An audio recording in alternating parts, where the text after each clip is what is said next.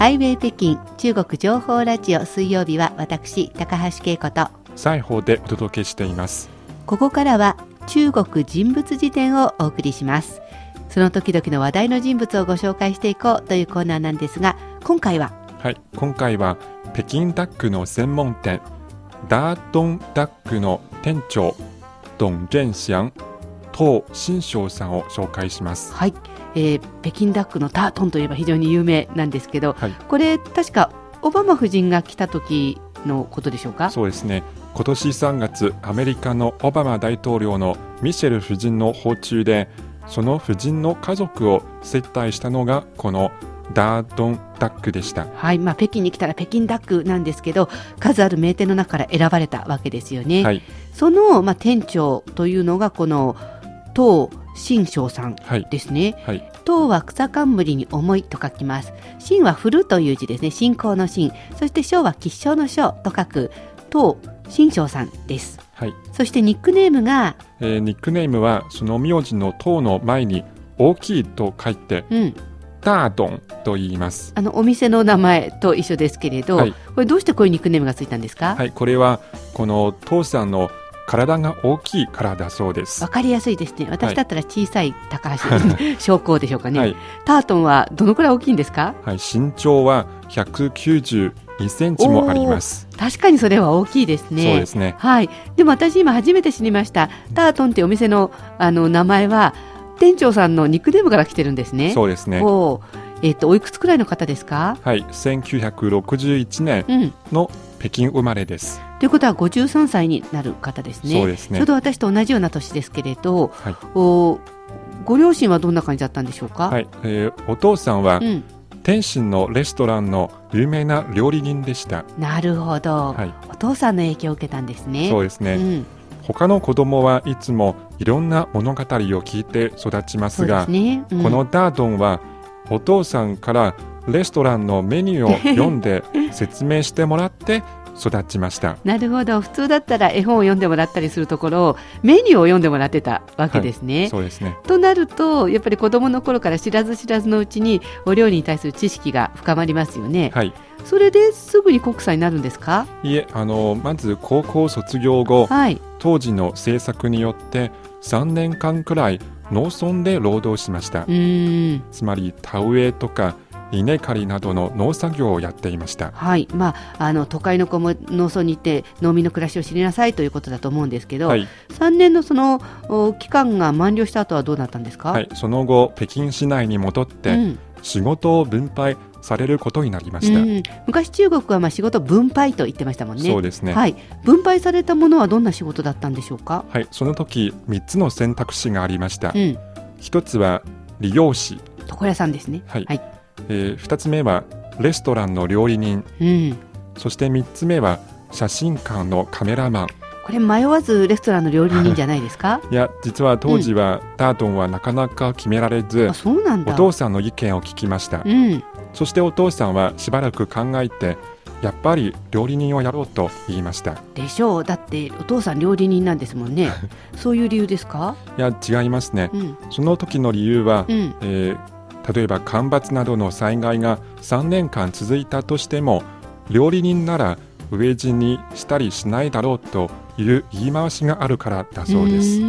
そうなんだ、まあ、おはい。父さんの影響というか、まあ、遠回りしながらもでもお父さんと同じ職業に就くわけですよね。はい、で、まあ、ここで北京に戻って職業を分配されるにあたってレストランの料理人を選ぶわけですね。はい、はい、でどんな風にしたんですか？はい、まずレストランに入ってベテランの料理人に弟子入りしてうん、山東料理とか四川料理広東料理などいろんな料理を学びました。最初から北京ダックってわけじゃないんですね。違いますね。はい。いつ頃から北京ダックを作るようになったんですか、はい、えー1985年。うん、当時の北京ダックの専門店。その名も北京ダック店に入り、はい、えーまず包丁さばきなどの腕をさらに磨きました。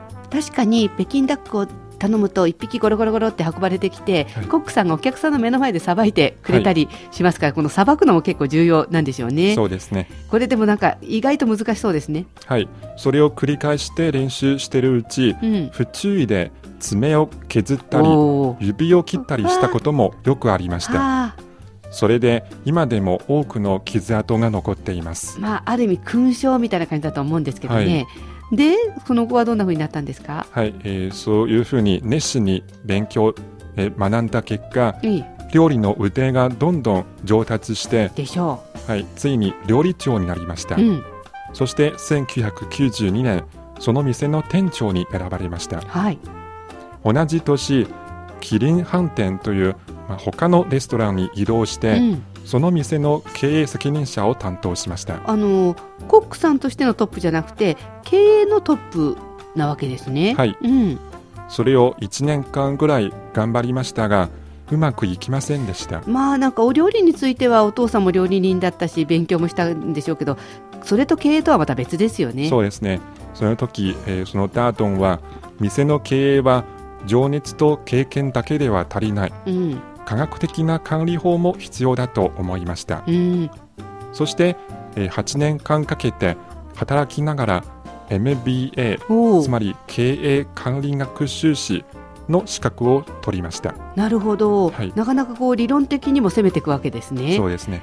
えーいろいろな、まあ、お料理だけじゃなくて経営の面もいろいろと研究勉強して、えーいよいよという感じなんですけどこのタートのお店ができたのはいつだったんですか、はい、それは2002年、うん、えー当時国営企業だった北京ダック店が改革をしました。はい。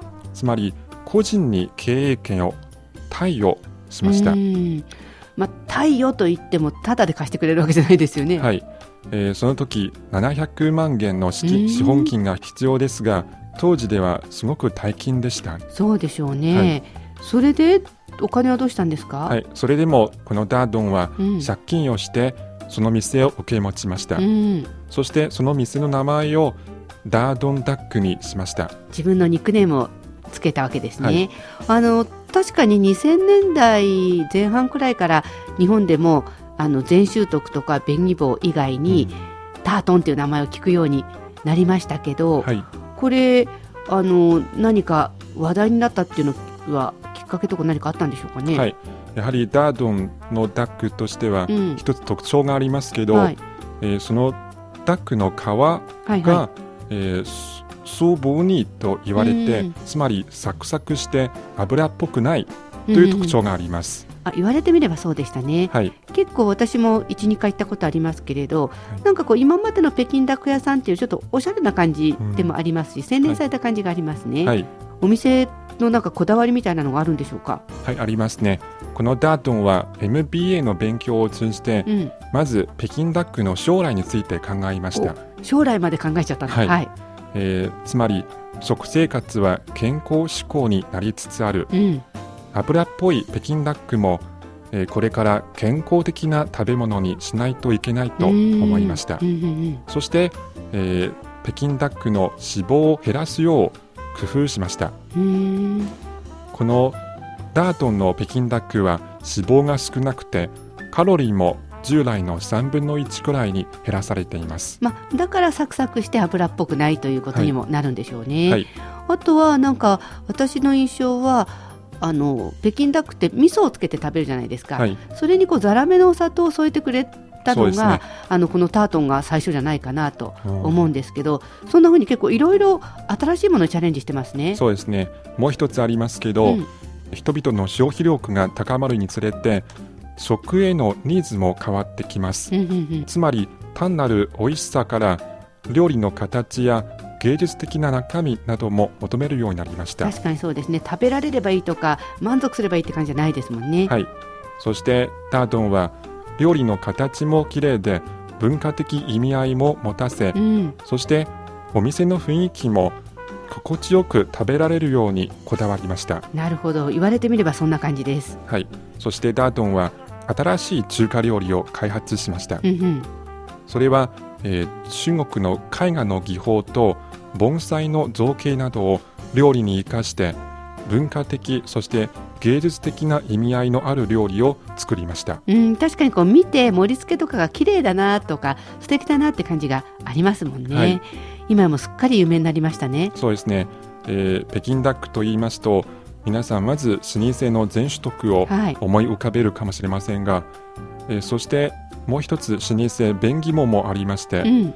このダードンダックは現在老舗の全種徳と便宜棒と並んで海外でも有名な北京ダックの専門店になりました。そうですね。あの全種徳とか便宜坊みたいにこう歴史老舗ではないんだけれど、はい。話題になってるという意味では有名なお店ですよね、はい。ちょっと一回行ってみるのもいいかもしれません。